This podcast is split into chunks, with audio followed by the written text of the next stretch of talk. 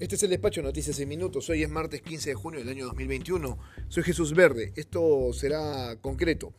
Mientras todos critican las acciones de Fuerza Popular que apuntan a conseguir la nulidad de las elecciones a través de una estrategia jurídica que ahora tiene como cabeza visible a Oscar Urbiola, casi nadie presta atención a las actividades de Perú Libre, sus relaciones y actos que también son igual de cuestionables.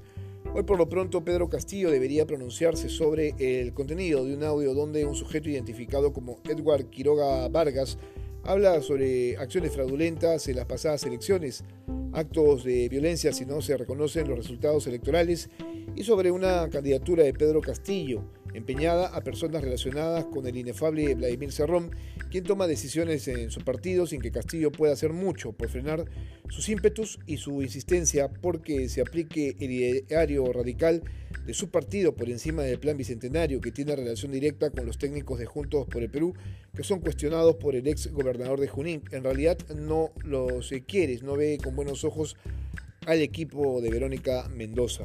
Por cierto, Vladimir Cerrón, quien con diferentes habeas corpus busca torcer las decisiones de la justicia que lo sentenciaron por actos de corrupción, ha presentado ante la Junta Nacional de Justicia una denuncia contra la presidenta del Poder Judicial, Elvia Barrios, por cuestionar las acciones de un juez que anuló las sentencias en su contra.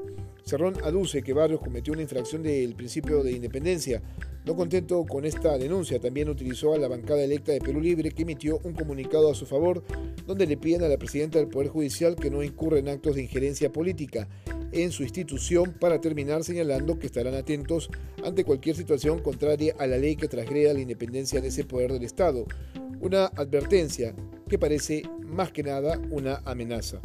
Antes de terminar, señalar que en Fuerza Popular insisten con la teoría del fraude con protestar frente a la casa de los funcionarios como una forma de presión y con la intención de promover nuevas elecciones, alentar un golpe de Estado y tomar Palacio de Gobierno. Así es como vamos camino al Bicentenario. Este es el despacho Noticias en Minutos.